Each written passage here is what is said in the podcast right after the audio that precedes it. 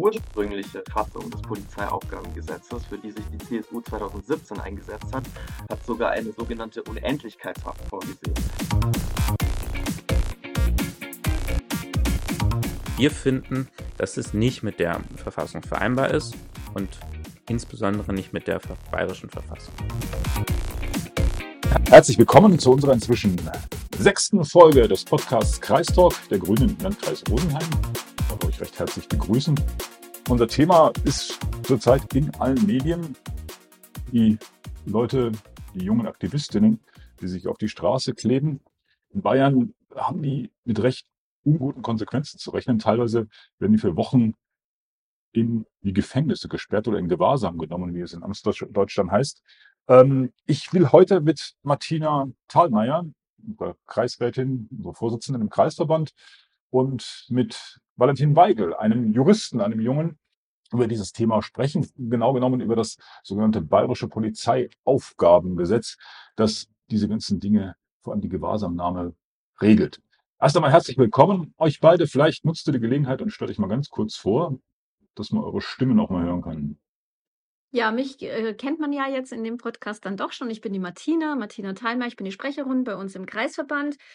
Und ähm, genau, ich freue mich, dass heute der Valentin mit dabei ist und dass wir dieses Thema, das ja hier die Emotionen hochkochen lässt, auch von einer sachlichen, neutralen, juristischen Seite her beleuchten können. Ja, mein Name ist äh, Valentin Weigel. Ich bin seit kurzem Beisitzer im Kreisverband Rosenheim. Und auch wenn ich jetzt aufgrund meiner juristischen Fachkenntnisse hier vielleicht so ein bisschen auch für das Fachliche, für das Neutrale zuständig bin, weiß ich gar nicht, wie neutral ich bei so einem Thema bleiben kann wie Klimaschutz und Klimaaktivismus, was mir wirklich am Herzen liegt.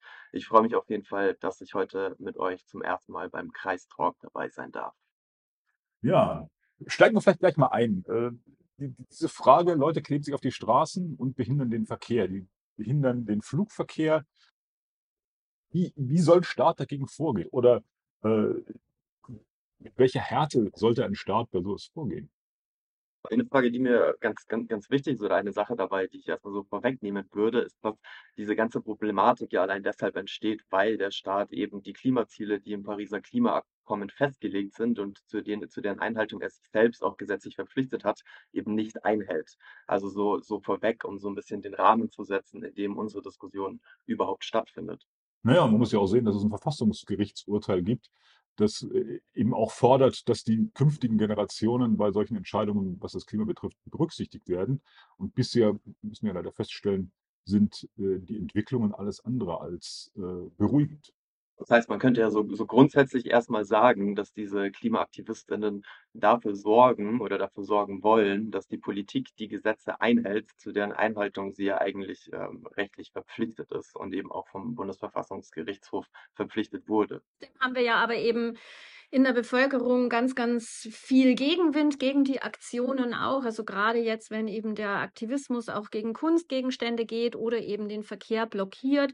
Die Emotionen kochen hoch. Es wird ganz, ganz viel Negatives auf die Klimaaktivisten abgewälzt. Ich will es jetzt gar nicht hier wiederholen, was hier alles an, an Vergleichen gezogen wird mit der Art von Protest. Unterm Strich bleibt es aber, dass hier ähm, ein, ein Schwung Menschen ist, die sich nicht mehr zu helfen wissen und ähm, all, zu allen Mitteln greifen, um auf dieses wichtige Thema eben aufmerksam zu machen. Und jetzt unverhältnismäßig aus meiner Wahrnehmung eben zur Rechenschaft gezogen werden oder eben vorläufig aus dem Verkehr gezogen werden sollen, wenn man das so möchte, um praktisch vorbeugend ähm, den Aktivitäten dieser Last Generation äh, vorzuwirken. Und ob das in Ordnung ist oder nicht, wie wir das in Bayern machen, das wollen wir ja jetzt ein bisschen genauer anschauen.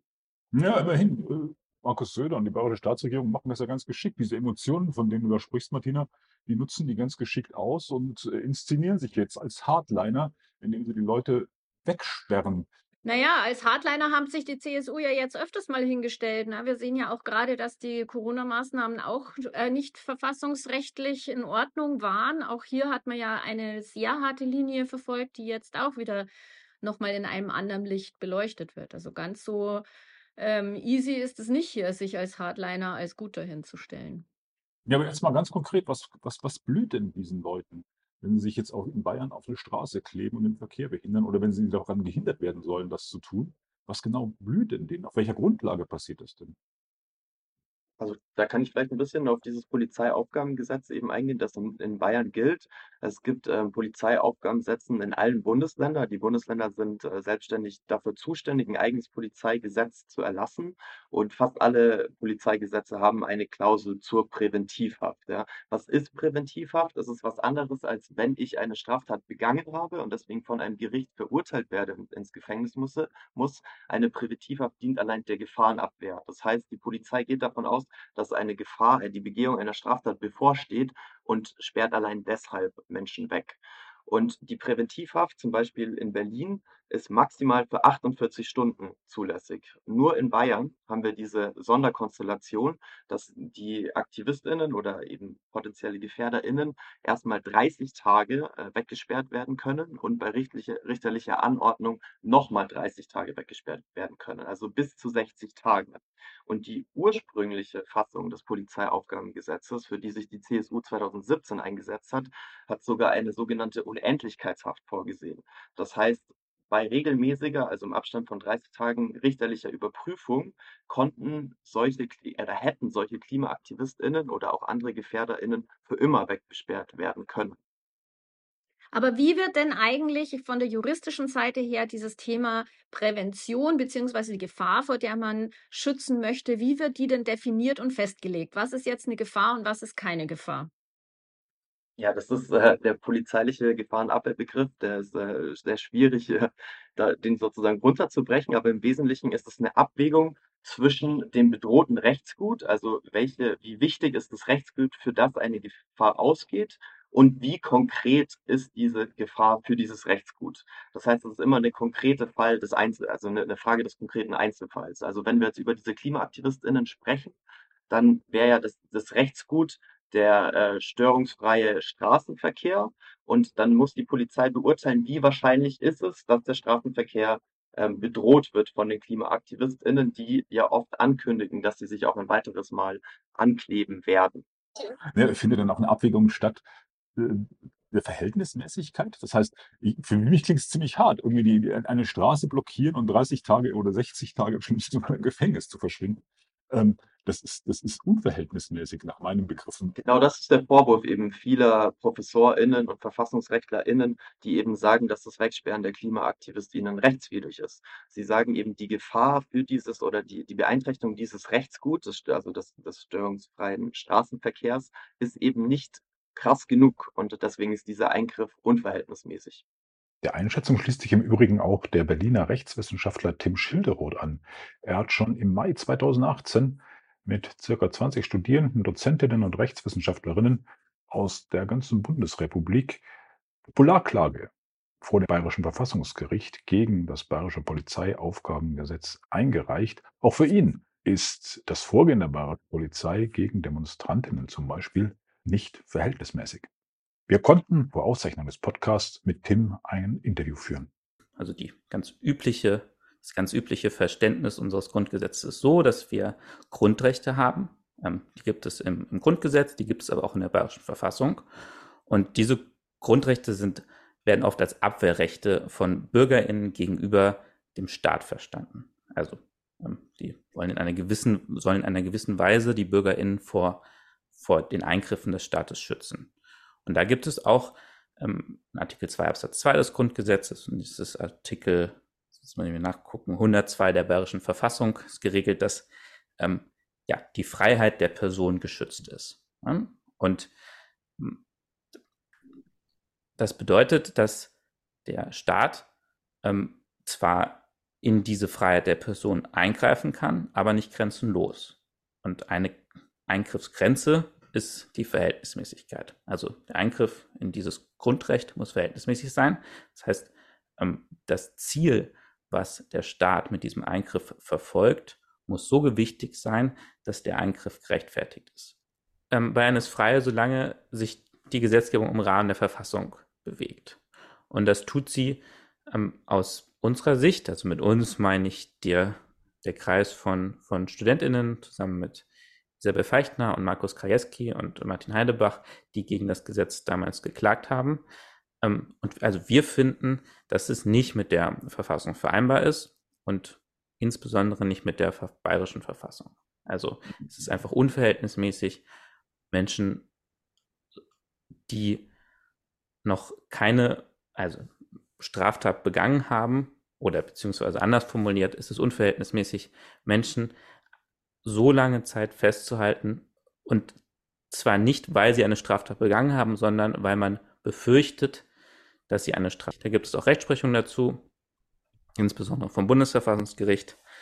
Das hat gesagt, dass ähm, ja ähm, so eine 14-tägige Präventivhaft das irgendwie maximal denkbare ist.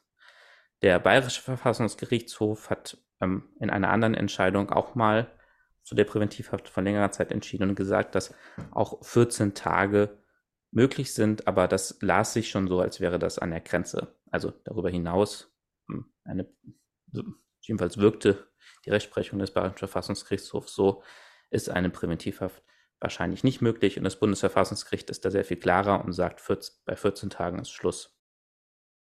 Ich finde es allein schon auch aus dieser Perspektive zu sagen, also dass äh, der reibungsfreie, reibungsfreie Verkehr ähm, ist ein derart wichtiges Gut, das es zu schützen gilt. Das, ich meine, wir haben jeden Tag auf allen Straßen Verkehrsunfälle, die blockieren. Ähm, wir haben Park, äh, parkende LKWs oder Transporter, die Fahrradwege blockieren und Teile der Straße. Also wir haben doch tausend Varianten, wie Verkehr zum Erliegen gebracht wird.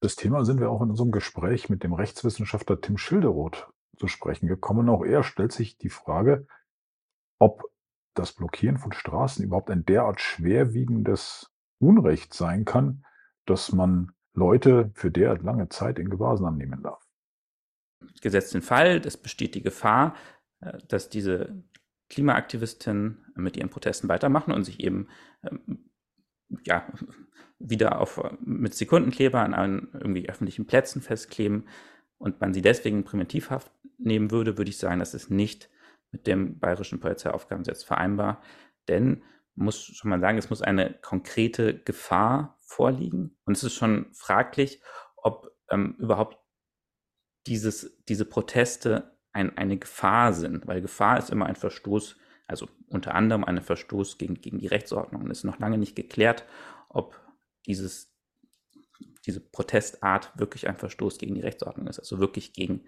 Strafgesetze verstößt. Das ist um, ähm, ungeklärt, gibt es noch keine höchstgerichtliche Rechtsprechung dazu. Das wird noch eine Weile dauern. Und es ist ähm, unter RechtswissenschaftlerInnen durchaus umstritten, dass das gegen Strafgesetze verstößt. Und deswegen würde ich sagen, ist da schon mal fraglich, ob überhaupt eine Gefahr vorliegt. Und dann muss man sich überlegen, ob die Gefahr, wenn sie denn vorliegen würde, so groß wäre, dass es das rechtfertigen würde, Personen in Primitivhaft zu nehmen. Und auch da würde ich sagen, das ist unverhältnismäßig. Auf jeden Fall. Es gibt Straßenfeste, es gibt ganz normale Demonstrationen zu, zu anderen Zwecken von QuerdenkerInnen oder also ganz unabhängig von dem verfolgten Zweck. Es gibt unglaublich viele Veranstaltungen und Demonstrationen, die den Straßenverkehr eben einschränken. Und nie, oder, oder, also ich weiß nicht nie, aber sehr selten oder wenn überhaupt, werden solche Maßnahmen dann ergriffen. Und nie führt es zu so einer riesigen Diskussion in den Medien. Also das ist ja so ein bisschen das Absurde, dass ähm, der, der eigentliche Zweck, also mehr Klimaschutz zu erreichen, überhaupt keine Rolle mehr spielt und in den Medien komplett verdrängt wird durch diese Pseudodiskussion, die davon ablenkt, was eigentlich im Mittelpunkt stehen sollte. Aber wenn man uns mal dieses Polizeiaufgabengesetz sich anschaut, ich meine, du hast es in dem einen Punkt schon gesagt, da ist Bayern weit strenger als andere Bundesländer äh, gegenwärtig sind. Zum Beispiel Berlin, die bloß ein paar Stunden die Leute in Gewahrsam nehmen dürfen. Ähm, wenn man dieses Gesetz genau anschaut, ich meine, das ist ja schon ein paar Jahre alt. Ist das das einzige, der einzige Kritik an diesem Gesetz oder, oder ist dieses Gesetz in ähnlicher Weise auch an anderen Punkten schädlich? Genau, also es gibt eine, es gibt eine Reihe von Vorschriften, die damals kritisiert wurden. Also die, die, die Grünen haben ja, also die grüne Fraktion im Landtag hat damals ja Klage beim Bayerischen Verfassungsgerichtshof erhoben. Es haben auch eine Reihe von ProfessorInnen Popularklage erhoben, die sich alle im Wesentlichen gegen dieselben Vorschriften gewandt haben. Eine davon ist eben diese Präventivgewahrsamsvorschrift. Die, ein anderer wichtiger Vorschrift oder wichtiger Kritikpunkt war der Begriff der drohende Gefahr. Also normalerweise gibt es den Begriff der konkreten Gefahr im Polizeiaufgabengesetz. Also nur bei einer konkreten Gefahr darf die Polizei einschreiten. Und der wurde eben von der CSU-Regierung ausgeweitet auf die drohende Gefahr. Das heißt, der Poli die Polizei wurden wesentliche Eingriffsbefugnisse bereits im Vorfeld, also sogenannte Vorfeldmaßnahmen, schon zugesprochen. Äh, andere Vorschriften betrafen das Betra Betreten von AsylbewerberInnenunterkünften oder auch die elektronische Aufenthaltsüberwachung durch sogenannte elektronische Fußfesseln. Also insgesamt einfach eine wahnsinnige Stärkung der Eingriffsbefugnisse der Polizei, die nach der Einschätzung von mir und auch ähm, VerfassungsrechtlerInnen, die wirklich was zu sagen haben, ähm, die, naja, die, die, die Bewegungsfreiheit die in Artikel 104 Absatz 2 Grundgesetz, aber auch in Artikel 2 der Bayerischen Verfassung festgeschrieben ist, verletzen. Nochmal, wie dieses Gesetz überhaupt zustande kommt. Ich meine, jedes Bundesland erlässt ja offensichtlich ein eigenes Polizeiaufgabengesetz, sonst gäbe es ja durch dieses Durcheinander auch nicht. Ähm, aber auf welcher Grundlage passiert das? Wie kann Bayern sich äh, derart eklatant, einen derart eklatanten Alleingang erlauben, äh, ohne dass das von Bundesseite oder dass dem von Bundesseite widersprochen wird? Aus rechtlicher Perspektive gibt es eben diese Kompetenzverteilung zwischen Bund und Ländern und die Regelung von Polizeigesetzen ist eben genuin Aufgabe der Länder. Das, das heißt, die Länder sind dafür zuständig. Jetzt abgesehen von dem juristischen war damals so der politische Kontext, dass es eben am 19. Dezember 2016 den Anschlag am Breitscheidplatz auf dem Berliner Weihnachtsmarkt, also einen terroristischen, islamistischen Anschlag gab, bei dem 13 Tote, bei dem es zu 13 Toten kam. Das heißt, das war so ein bisschen der, der Hintergrund. Und damals wurde das Gesetz auch von der bayerischen Staatsregierung eben verkauft als ein Gefährdergesetz, das notwendig ist, um die Bevölkerung vor islamistischen Angriffen zu schützen. Jetzt sehen wir aber, und das ist ja das, das Krasse, das wurde damals schon befürchtet, es sind damals im Rahmen der No-Park-Bewegung 30.000 bis 40.000 Menschen in München demonstrieren gegangen. Es wurde bereits damals befürchtet, dass die Polizei und die CSU dieses Gesetz eben zu ganz anderen Zwecken einsetzt. Also nicht nur um islamistische Gefahren abzuwehren. Und das ist wirklich sehr, sehr traurig, dass genau diese Befürchtung sich bewahrheitet hat und heute dieses Polizeiaufgabengesetz eben gegen KlimaaktivistInnen eingesetzt wird. Das heißt, die, die bayerische Staatskanzlei erlaubt sich hier ein Gesetz oder erlaubt sich ein Gesetz anwenden zu lassen, das im Prinzip unlieb, eine unliebsame Bewegung mundtot machen soll. Was jetzt da hier abgezogen wird, geht ja letztendlich auf das, was die Leute fordern. Es sind einfach, ich glaube, ich habe eine Zahl gehört von fast 80 Prozent äh, in der repräsentativen Umfrage, die dieses ähm, Klimakleben-Aktivismus, nenne ich jetzt einfach mal so, ablehnend gegenüberstehen. Ist natürlich auch Medien getriggert. Das muss man schon auch sehen, weil es halt ähm, hier wirklich hochgespielt worden ist in den Medien. Und das nützt man, glaube ich, jetzt wirklich ganz strategisch. Da, da wäre ich tatsächlich wirklich so forschend zu sagen, das wird strategisch eingesetzt, um seine politische Stellung und seine politischen Ziele durchzubringen. An der Sache ist es vorbei. Also genau, in, in, in zwei Hinsichten finde ich es absurd. Zum einen den Punkt, Martina, den du schon gemacht hast, dass einfach eine krasse Ablenkung von den eigentlichen Klimazielen ähm, stattfindet und die Diskussion, die öffentliche Diskussion verlagert wird von sind wir für strengere Klimamaßnahmen und sind wir dafür, die Klimaschutz, die Klimaziele zu erreichen, zu unterstützen wir KlimaaktivistInnen in ihren konkreten, äh, in ihren konkreten Handlungen und Unternehmungen. Also einfach so eine krasse Öffentlichkeitsverschiebung. Und das andere, was, was mir als äh, Grünen natürlich auffällt, ist, dass es ja von Seiten der CSU immer dieses Framing gibt, dass wir Grünen die, die, Verbots, die Verbotspartei wären. Ja? Und wenn wir dann gucken, wo wir hier jetzt wirklich bei handfesten polizeilichen Eingriffsbefugnissen sind, die CSU eben die Law and Order und die Hardliner-Partei ist, die dort in die Freiheitsrechte der Menschen eingrifft und tatsächlich Verbote, spürbare Verbote am eigenen Körper, äh, spürbare Verbote erlässt. Was ich auch noch so eine sehr unfaire Auswirkung an der jetzigen Diskussion finde, ist, dass den Klimaaktivisten vorgeworfen wird, sie würden dem, der Sache mehr schaden als nützen.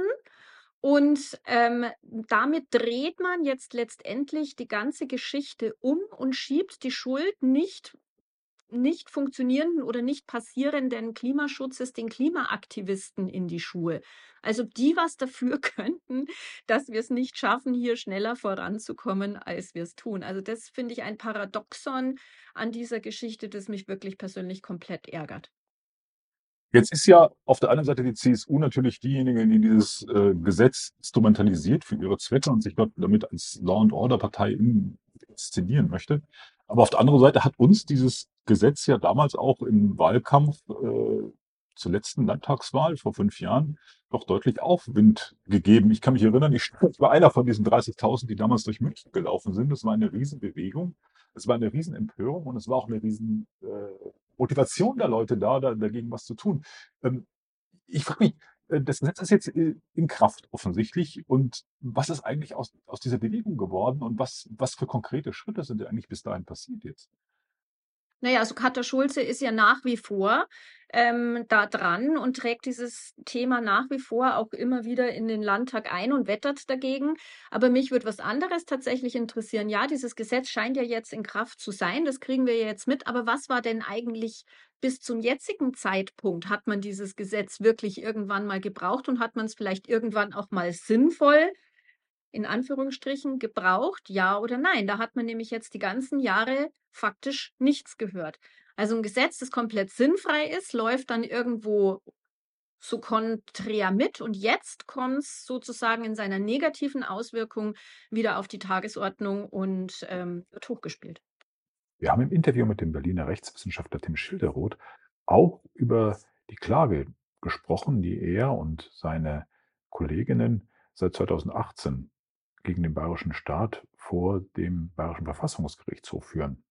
Es sind ganz viele Klagen, einmal vor dem bayerischen Verfassungsgerichtshof, aber auch vor dem Bundesverfassungsgericht gegen das bayerische Polizeiaufgabengesetz anhängig. Und weder das Bundesverfassungsgericht noch der bayerische Verfassungsgerichtshof haben dazu entschieden. Der letzte Stand, den wir vom bayerischen Verfassungsgerichtshof zu unserem Verfahren hatten, war, dass derzeit noch nicht absehbar ist, wann denn eine mündliche Verhandlung stattfinden würde oder eine Sache entschieden ist. Irgendwie schade und auch überraschend, dass der Bayerische Verfassungsgerichtshof bis heute kein Urteil darüber gefällt hat. Also das wäre ein Punkt, wo eigentlich dringend was passieren müsste. Gibt es denn eigentlich, Valentin, eine juristische Frage an dich? Gibt es denn für so Klagen, die eingereicht sind, keine Fristen innerhalb von denen, die bearbeitet sein müssen? Ich befürchte nicht.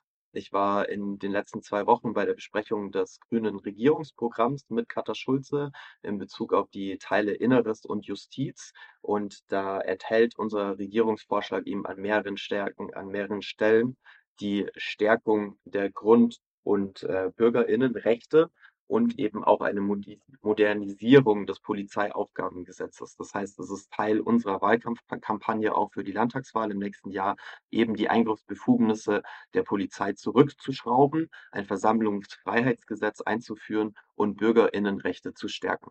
Und diese Initiativen vor den Gerichten, die stehen, weil dort das nicht verhandelt wird.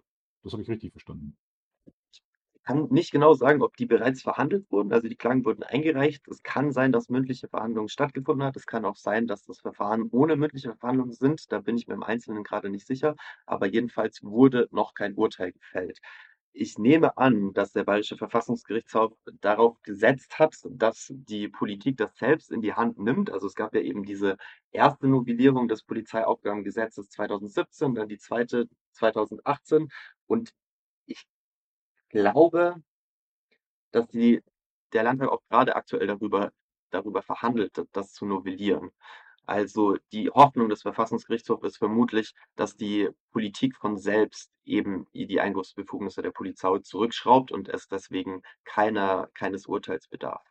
Dann bleibt uns zu hoffen, dass eventuell die Gerichte doch noch zu einer Entscheidung kommen und dass man, dass, dass man wenigstens auf dieser Verfassungsebene das klärt, inwieweit dieser bayerische Alleingang so überhaupt rechtens ist.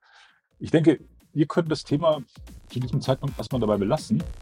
Ich bedanke mich bei Valentin und auch bei Martina, dass ihr euch die Zeit genommen habt, hier mit uns äh, über dieses Thema zu sprechen.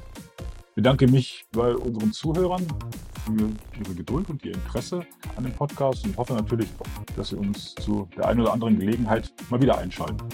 Auf Wiederhören!